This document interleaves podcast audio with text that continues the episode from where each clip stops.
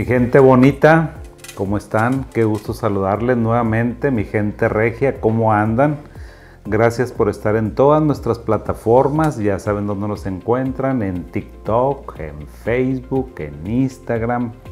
Eh, nos encuentran también en nuestro canal de YouTube, tenemos por ahí, estamos también por ahí en Spotify. Entonces, por donde nos busquen, nos van a encontrar. Ahora sí, ya ven que como dicen, el que busca encuentra. Búsquenme por favor como neuropsique o como el doctor Erasmo Saucedo o psiquiatra y me van a encontrar, por ahí vamos a salir. La intención es pues que estemos platicando, que nos encontremos, que vean la información que les pongo y que ustedes también por favor me vayan enriqueciendo nuestros temas para ver qué quieren que yo les platique, de qué quieren que hable específicamente para tener a lo mejor una opinión profesional del tema de neurociencias, de psiquiatría, de psicología, con eh, aquí con nosotros, ¿verdad? O sea, para, para que les podamos ayudar, servir y pues eh, que tenga este diálogo que se establece pues muy padre. Fíjense que el mes pasado, el mes de octubre, pues dentro de todas nuestras actividades que hicimos, hicimos un live muy padre con una serie de preguntas que ustedes me hicieron favor de mandar y las respondimos y aparentemente tuvo muy buena aceptación, lo cual les agradezco encarecidamente. Y bueno, pues vamos a continuar. Ustedes por favor mándenme todas sus preguntas y tengan la certeza de que se las voy a responder o ahí se las respondo a lo mejor después de que terminamos con nuestros live o a lo mejor en Instagram o en la plataforma que ustedes me lo pregunten se los voy a responder y si no, aquí vamos a estar. Hoy, el día de hoy vamos a hacer un ejercicio muy parecido con todas las preguntas que ustedes mandaron. Y les voy a decir cuál es la primera pregunta que me enviaron. Dice, ¿qué es la depresión y cómo evoluciona? Esa es una excelente pregunta y les voy a decir por qué. Porque la depresión es la enfermedad más frecuente de todas las enfermedades.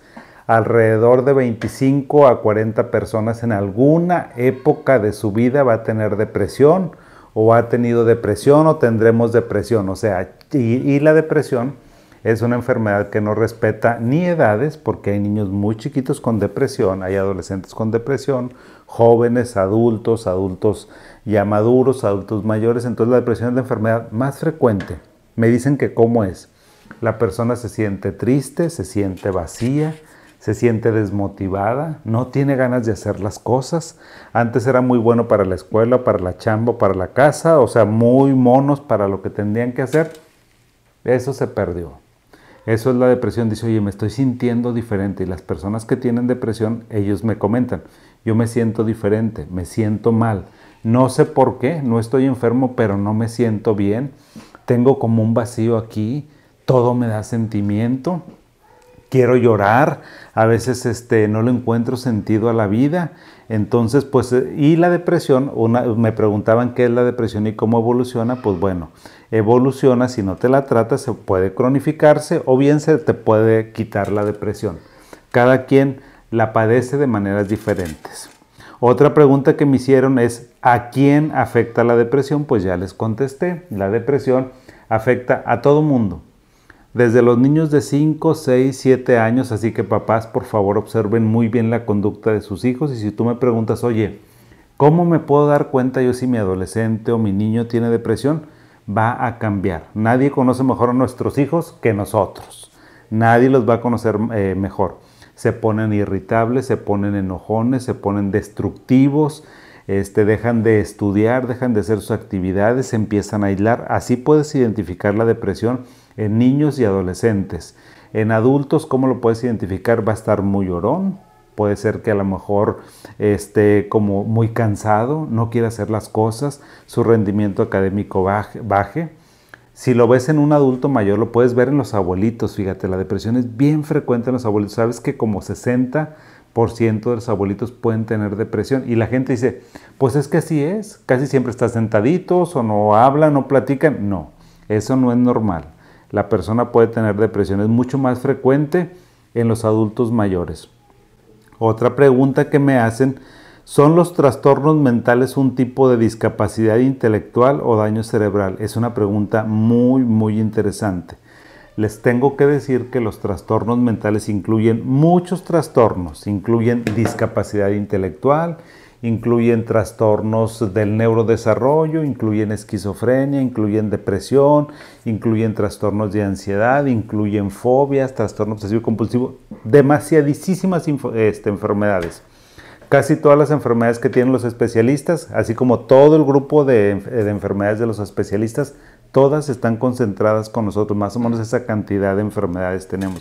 Entonces, hay unos trastornos mentales que son más de origen eh, de origen cerebral como la esquizofrenia, como el trastorno eh, depresivo, como el trastorno bipolar, como la discapacidad intelectual. Entonces hay muchos trastornos que son de ese origen y hay otros trastornos que son de origen más psicológico, más por lo que nos va pasando en la vida. Entonces hay diferentes etiologías para esta pregunta tan importante. Dice qué tipos de depresión hay, es una pregunta muy, muy buena. Hay depresiones que se llaman atípicas, de que la persona en lugar de que tenga mucho sueño o de que esté tal vez a lo mejor eh, muy cansada, no, la depresión atípica, las personas están muy irritables, muy enojonas, tienen hipersomnio, están comiendo demasiado. Ese es un tipo de depresión. Hay otro tipo de depresión, fíjate, muy interesante, que luego te voy a hablar en el siguiente mes, en el mes de diciembre. Vamos a hablar sobre la depresión navideña o la depresión estacional o la depresión azul o la depresión de las fiestas. Echa, echa el ratoncito a, a caminar y verás cómo en, ciertas etapas de la Navidad, cuando se van a acercar las fiestas, tú te sientes triste. En lugar de que andes alegre igual que toda la gente, hay ese otro tipo de depresión. Hay depresión también que se acompaña de enfermedades médicas, por ejemplo, la diabetes, la hipertensión, la artritis, los accidentes cerebrovasculares, los infartos. Se acompañan muchísimo de depresión, no se diga algún tipo de cáncer o alguna otra enfermedad catastrófica, muchos, muchos tipos de depresión.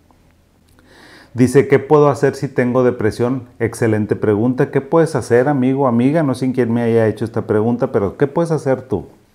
Primero, identificar que te sientes mal, que te sientes diferente. No tienes una explicación, pero te sientes diferente. Bueno, lo que yo te voy a, a sugerir es que tú, con tus habilidades, vuelvas a hacer lo que tienes que hacer. La gente me dice, doctor, es que no puedo hacerlo. Les digo, porque todos me preguntan aquí, doctor, yo si tengo depresión, ¿qué puedo hacer? Aparte de que vengas a consultar conmigo y que te dé medicamentos, si es que lo necesitas, a veces no, o nada más la terapia, tú tienes que volver a tus actividades. Es que no tengo ganas, yo sé. Cuando la, gente está deprimida, haz de cuenta que tiene que cargar con todo su cuerpo.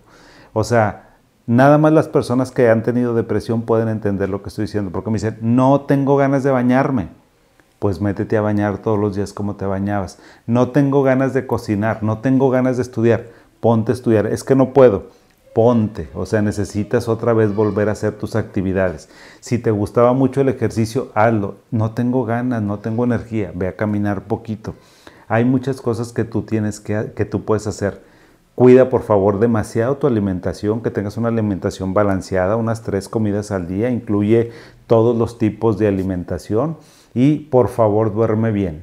Y si no puedes dormir bien, apágate el celular, quítatelo de ahí para que no te esté distrayendo.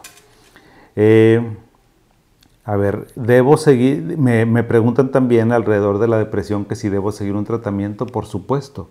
Fíjate que si tú vas con un psicólogo y el psicólogo te manda con el psiquiatra y el doctor te dice, señora, señor, va a tomar sertralina, 100 miligramos y lo va a tomar durante, lo va a tomar todos los días. Por favor, tómate el medicamento todos los días. Generalmente los tratamientos son por seis meses, más o menos es lo que se debe de tomar. A veces las personas me dicen a los dos meses, doctor, me siento perfecto, ya me curé, ya no tengo nada. Y yo les explico, no, tienes que continuar con tu tratamiento porque tu enfermedad, aunque tú ya te sientas bien, tu cerebro se está recuperando. Entonces los tratamientos pueden ser seis meses, nueve meses, más tiempo, dependiendo también de tu historia. Si has tenido otras depresiones, pues hay que estar un poquito más de tiempo. ¿Qué más me dicen? Dice, es, luego yo creo que ya cambiamos un poquito de giro porque me preguntan aquí sobre la esquizofrenia. Me dicen, ¿es posible padecer esquizofrenia a cualquier edad? Sí. Esta es una pregunta súper interesante como casi todas las que me están haciendo porque les voy a decir, tal vez ustedes hayan escuchado, la esquizofrenia es una enfermedad que se desarrolla alrededor de los 15 a 25 años. Sí, es cierto en el 60, en el 70% de las situaciones, pero hay ocasiones en que tenemos depresiones en etapa, digo, esquizofrenia en etapa muy tempranita de la vida, como a los 9, 10 años hay esquizofrenia de inicio muy temprano, también hay esquizofrenia que aparece como a los 40 años, hay otras esquizofrenias que aparecen 45, 50 años, o sea, es muy rara la enfermedad. Claro que toman en consideración que el 80%, 70, 80% de los pacientes me van a desarrollar depresión, terminando secundaria, entrando a la prepa y la universidad. O sea, como que en esa etapa de la vida es cuando surge más esta enfermedad, pero puede ser en cualquier momento. Dice, ¿es la esquizofrenia una enfermedad hereditaria? Fíjense que esta pregunta es bien interesante. Sí, tengo un, muchachito como de 14, 15 años que tiene mucho miedo de tener esquizofrenia y me dice, doctor, es que yo vengo contigo para que me digas si tengo esquizofrenia porque mi abuela tiene esquizofrenia. Les voy a decir que de las enfermedades psiquiátricas que nosotros tenemos, la esquizofrenia es una de las enfermedades más hereditarias, o sea, con un grado de, de penetración, de penetrancia mayor. Eh, a esta palabra de penetración o penetrancia se refiere cuando lo dicen los eh, genetistas o cuando los dicen a lo mejor los que estudian las ciencias básicas, se refiere a qué tanto un gen se, se manifiesta en la conducta. Entonces sí es muy importante, es altamente heredable, pero eso no significa que si yo soy esquizofrénico, mi hijo, mi hija va a desarrollar esquizofrenia. Hay que tener un buen ambiente porque no sabemos exactamente cuál es la causa de la esquizofrenia. Dice, ¿el estrés predispone a sufrir una recaída si padece esquizofrenia? Absolutamente. Eh, todos los familiares, todos los pacientes que saben que van a tener un estrés, por ejemplo, los estudiantes a lo mejor un examen o que lograron tener una vida eh, lo más eh, parecida a la normalidad y a lo mejor se casaron o tienen una relación y terminaron, van pueden tener una una recaída, problemas económicos, problemas de salud, problemas eh, familiares, problemas en el cuidador primario, todos esos son factores que hacen que la esquizofrenia se desencadene. Si estás estable, muy posiblemente sea un factor súper importante. Por eso los psiquiatras siempre recomendamos, por favor, trata de llevar una vida lo más eh, tranquila, lo más normal, aunque sepamos que nuestra vida, pues bueno, siempre hay imprevistos, pero hay que tratar de amortiguarlos lo más que se pueda. Dice, ¿cuándo se debe ingresar en un hospital a una persona que padece esquizofrenia? Bueno, yo te voy a decir, si una persona tiene esquizofrenia y le estás dando su medicamento, y a pesar de que le estás dando su medicamento religiosamente, que no se te pasa a darle la medicina y que estás yendo a consultar, tienes tus consultas periódicas con tu psiquiatra y tú ves que el paciente va más y más y que se va descontrolando y que se va poniendo nervioso y que se va poniendo un poquito agitado y que tal vez tenga periodos de, de irritabilidad y de agresividad contra él mismo y contra alguien más, en ese momento hay que llevarlo al hospital. En los hospitales psiquiátricos, una, una, sesión debemos hablar, uno de los live, y yo por favor quiero que hablemos sobre los hospitales psiquiátricos, porque ahora nosotros los que trabajamos en un hospital de esas características vemos que el paciente está perfectamente bien y que para una crisis cuando un paciente tiene una esquizofrenia y no se lo controló con medicamento y no se lo controló con su psiquiatra, lo mejor que puedes hacer familiar, amigo, mamá, papá, es llevarme al paciente a hospitalizarlo porque ahí lo vamos a tranquilizar de una manera completamente correcta, médica y humana. Eso te lo tengo que decir. Me dicen que si un trastorno mental es, incurable, que si dura toda la vida. Esta es una pregunta difícil de responder porque, por ejemplo, hay fobias que se curan. Hay trastornos de ansiedad, a lo mejor ansiedad generalizada, ataques de pánico, trastorno obsesivo compulsivo que se curan, que se remiten. Y hay otras enfermedades también que son eh, permanentes que son crónicas que no se van a curar, como cuál, como el trastorno bipolar, como el autismo, como la esquizofrenia, a veces algunos tipos de depresión, muy poquitas, depresiones que nosotros consideramos como depresiones resistentes, trastornos delirantes, o sea, los padecimientos psiquiátricos que los psiquiatras eh, denominamos mayores, esos difícilmente se van a poder curar y quitar, entonces son, se cronifican estos padecimientos. ¿Las personas con un trastorno mental podemos llevar una vida normalizada? Absolutamente. De hecho, fíjate, ya les he platicado yo casos muy exitosos de enfermedades tan graves como la esquizofrenia, donde los pacientes llevan una vida normal. Tengo un muchacho que trabaja y trabaja súper bien, tengo un ingeniero, tengo una chica que es escritora, entonces las personas que tienen un trastorno mental, ¿sabes cuál es la clave para que lleves una vida normal? Que te tomes el medicamento y que vayas con tu doctor y que aceptes tu enfermedad para que eso pueda hacer que tú estés mucho, mucho mejor. Dice otra pregunta que me hacen es, ¿se nace con el trastorno mental? Pues bueno, yo te diría que estas preguntas son muy complejas porque las enfermedades mentales no tienen un origen único tienen un origen cerebral, un origen mental, un origen genético, un origen medioambiental. Entonces, no te podría contestar esta pregunta, creo que nadie te la puede contestar, ningún científico hasta ahorita, y el que la pueda contestar pues se va a ganar el premio Nobel de medicina. ¿Por qué? Porque las enfermedades mentales son complejas. Precisamente por eso hemos batallado para encontrar la cura de algunas enfermedades y también eh, hemos batallado mucho para decir cuál es la causa de una enfermedad. Entonces no, no sabemos. Eh, las personas con trastorno mental son violentas. Esta es una súper, súper pregunta. Y casi siempre me la hacen. Y saben que precisamente por eso los psiquiatras y los pacientes que nosotros atendemos, los pacientes que tienen un trastorno psiquiátrico, son tan eh, discriminados, tan violentados, porque si tú dices en tu trabajo, tú puedes decir en tu trabajo que eres hipertenso, pero no puedes decir que tienes ataques de pánico, porque, porque ¿qué va a pasar?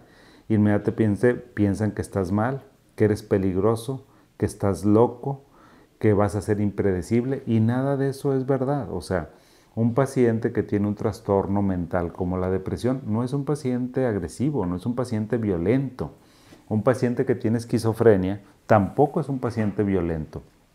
Es violento cuando tiene una recaída o cuando no está en, no está en tratamiento.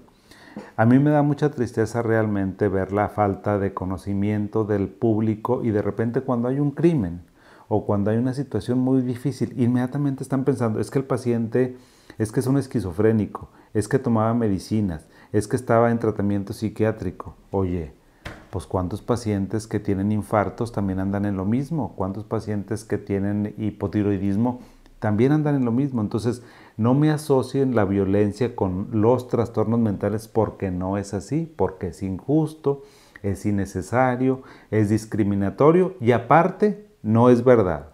Entonces, si te quieres ver tú muy nice, muy culto, como debe de ser, y tolerante, no asocies la violencia con un esquizofrénico. Absolutamente no tiene nada que ver con eso.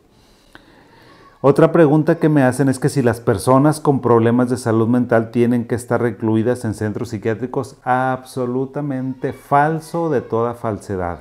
Anteriormente había algo que se llamaba granjas para los pacientes psiquiátricos porque ahí iban y los depositaba la familia y se olvidaba de ellos. Eso ya no es así, ese modelo ya cambió y cambió gracias a todo el conocimiento que hemos adquirido alrededor de las enfermedades mentales y de su tratamiento. Y ahora vemos que todas las enfermedades mentales se pueden eh, tratar muy bien a tal grado que la persona puede estar asintomática y casi llevar una vida normal y en algunas circunstancias llevar una vida normal dependiendo de las enfermedades que estamos hablando. Así que no me los recluyan y no me los dejen en casita. Dice, es el estigma uno de los principales problemas que tienen que, que los problemas para las personas que tenemos un trastorno mental. Sí, no, o sea, y no solamente nuestros pacientes, era lo que les decía, la verdad es que los psiquiatras también tenemos un estigma. Cuando uno dice en una reunión que estoy con otros colegas y que les digo, soy psiquiatra, mira, ya casi nadie me quiere hablar. Ya casi todo el mundo está como muy desconfiado, como guardándose, como cuidándose, como si yo fuera a leer la mente y como si yo, o sea, yo trabajo, yo vivo de, de la psiquiatría, entonces a mí me gusta que me paguen por hacer mi chamba yo no voy a estarle leyendo la mente y, viendo qué problemas tienes en tu vida. Eso olvídenlo. Entonces, sí hay mucha discriminación. De hecho, la mayoría de los pacientes cuando vienen conmigo me dicen, doctor, tengo que decir que tengo ataques de pánico y resulta que es un directivo o a lo mejor que es un ejecutivo muy importante. Le digo, ¿sabes qué? guárdatelo mejor, porque vas a tener problemas. Van a pensar que como tienes ataques de pánico, eres incapaz de hacer tu trabajo y nada. No, no, es, no es cierto. Tengo una vendedora que es súper exitosa, que es la más exitosa de su compañía donde trabaja y ella de repente tiene ataques de pánico, tiene depresión y me dice, el doctor, ¿lo comento? No, no lo comentes, no lo comentes, tú sigue con tu... y ya tengo como 4 o 5 años que la estoy tratando. Eh, dice, ¿cómo puedo ayudar a una persona con trastorno mental? Por favor, tolérala, sé su amigo, su amiga, trata de encontrar el momento adecuado para hacerle saber que te estás dando cuenta que tiene algún problema que requiere tratamiento. Lo mejor es que nosotros, ¿cómo ayudarle a un paciente o a una persona que tiene un problema mental? Es ser muy suaves, ser compasivos, ser comprensivos, tratar de acercarte con él de una manera que no lo sienta agresivo, no lo sienta como una agresión, como una violencia y que le puedas dar información, ¿sí? Sobre eso, que a lo mejor te pongas a ver un programa de televisión, una película relacionada sobre el tema, eso les va a ayudar mucho.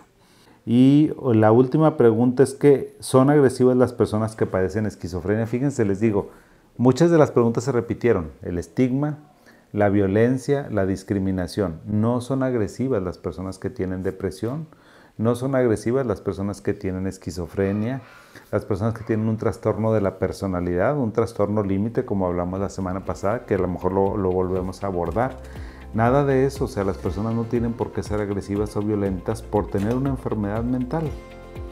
Cada vez que te digan, oye, es que eres, o sea, yo creo que tú eres agresivo o tú eres violento porque tienes ataques de pánico, tú le puedes decir, yo creo que tú también eres agresivo o violento porque tienes hipertensión para que la persona se dé cuenta de lo absurdo que está de, su, de su comentario y de que no tiene ningún fundamento este, científico para afirmar algo de esa naturaleza. Así que bueno amigos, pues estas fueron las preguntas que ustedes me enviaron. Gracias. Síganme comentando en todas nuestras plataformas para poderles seguir eh, dando información sobre lo que ustedes me pregunten. Que tengan un muy buen día y nos vemos a la siguiente. Hasta luego. Bye.